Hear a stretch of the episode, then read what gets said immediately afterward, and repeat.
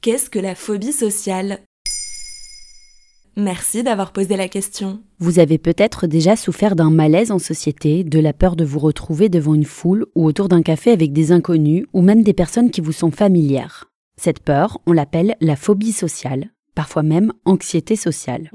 L'anxiété sociale appartient à la grande famille des troubles anxieux. Selon le manuel Merck aux États-Unis, l'une des principales ressources médicales, la plus largement consultée par les professionnels du grand public, la phobie sociale touche 7% des hommes et 9% des femmes. Au total, près d'une personne sur six souffre à un moment donné de sa vie d'anxiété sociale. Et comment ça se manifeste?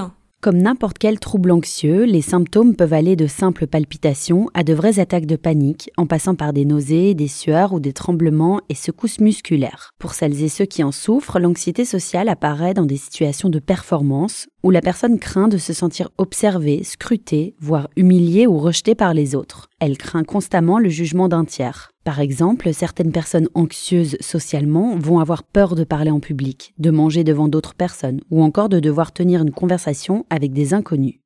Elles développent une inquiétude liée au regard de l'autre ou à ce que leur interlocuteur pourrait penser d'elles. Elles finissent alors par surveiller tous leurs faits et gestes pour ne pas se faire remarquer.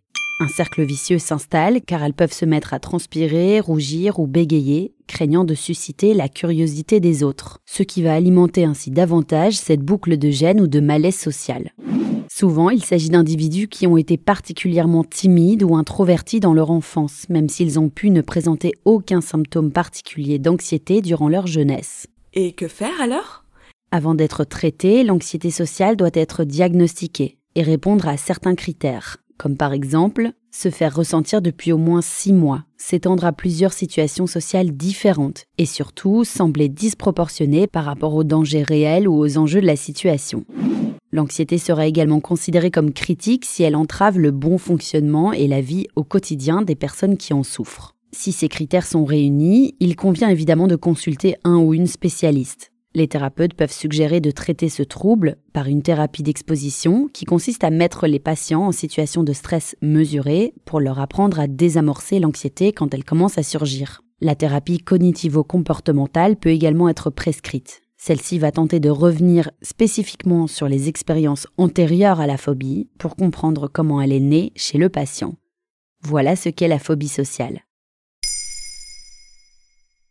Maintenant, vous savez, un épisode écrit et réalisé par Johannes Cincinnatis. Ce podcast est disponible sur toutes les plateformes audio et si cet épisode vous a plu, n'hésitez pas à laisser des commentaires ou des étoiles sur vos applis de podcast préférés.